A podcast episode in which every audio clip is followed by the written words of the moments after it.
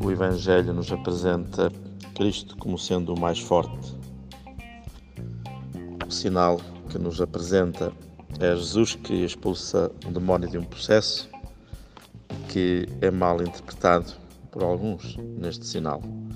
A multidão ficou admirada, mas outros disseram que era pela força do demónio que ele fazia tal milagre, que dava tal sinal. Realmente, qualquer sinal pode ter várias interpretações, para um lado ou para o outro, para o bem ou para o mal, como aqui aconteceu. E realmente, uns admiraram o poder libertador e a misericórdia que Jesus manifestava, e outros atribuíram ao demónio esta força.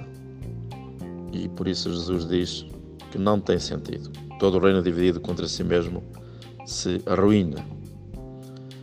E realmente, chega alguém mais forte o demónio, como era o seu caso, é porque tem poder e porque o vence, porque o expulsa, porque liberta. Mas só se pode perceber através do dom da fé, perceber esta presença de Jesus, que é o mais forte. E esta fé que é um dom de Deus, não é uma razão ou uma conquista nossa. E todo o sinal de Deus também, como uma palavra eficaz, apela a uma decisão pessoal e comunitária, ou a favor ou contra. E por isso Jesus diz: Quem não está comigo está contra mim. Temos por isso de acolher com um coração aberto e agradecido, para podermos ficar do lado de Jesus e não numa situação pior do que antes. Este povo eleito a quem Jesus fala hoje é a Igreja, somos nós. E ao nos abrimos a Deus pela fé, reconhecendo a presença do seu reino na sua pessoa, na vida, no Evangelho, ou então nos colocamos eh, contra ele.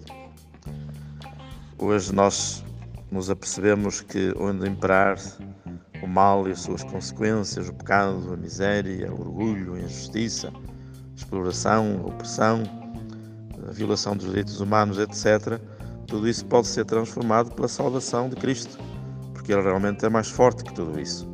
Mas precisa também da nossa colaboração, de sermos hoje realmente esta presença sua que, volta a dominar, a expulsar o poder das forças do mal. E o cristão também não pode ter uma atitude neutra, tem de estar a seu favor. A sua fé deve levá-lo a um compromisso, um compromisso que realmente nasce da sua vocação cristã para a fé e para o seguimento de Cristo.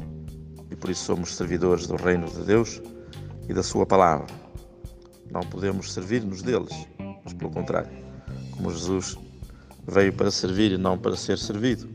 Por isso, muito mais também nós vimos e estamos para estar ao serviço dos outros e, de modo muito particular, ao serviço da união, ao serviço da unidade, tentando destruir tudo aquilo que pode criar a divisão, pode realmente fazer e dar a ideia de que o reino está dividido um contra o outro.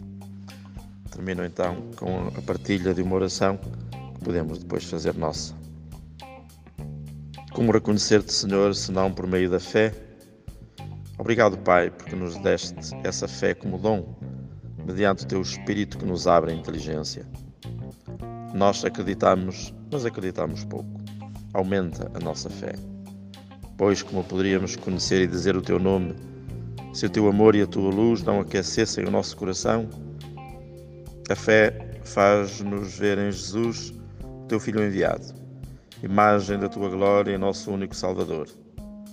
Por isso Ele é o mais forte e o vencedor do mal e do pecado. Concede-nos aprofundar dia a dia o seu mistério sublime, para tomar partido por Ele decididamente e chegar um dia ao seu conhecimento definitivo, cara a cara.